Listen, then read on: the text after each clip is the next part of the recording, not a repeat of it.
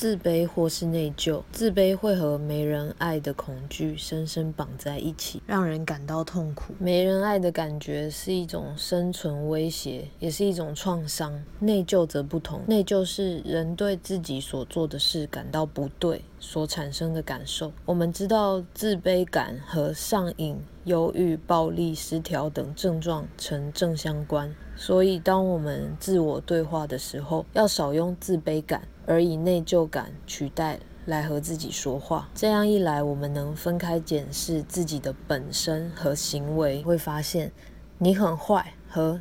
你做了坏事，在能量上有明显的差异。一个人说谎骗人时，他可以改善说谎的行为，但当他被视为骗子时，还有什么改变的可能呢？保护相信自己及相信自己可以更好的那部分不被侵蚀，这是为什么我们要改以内疚感和自己说话。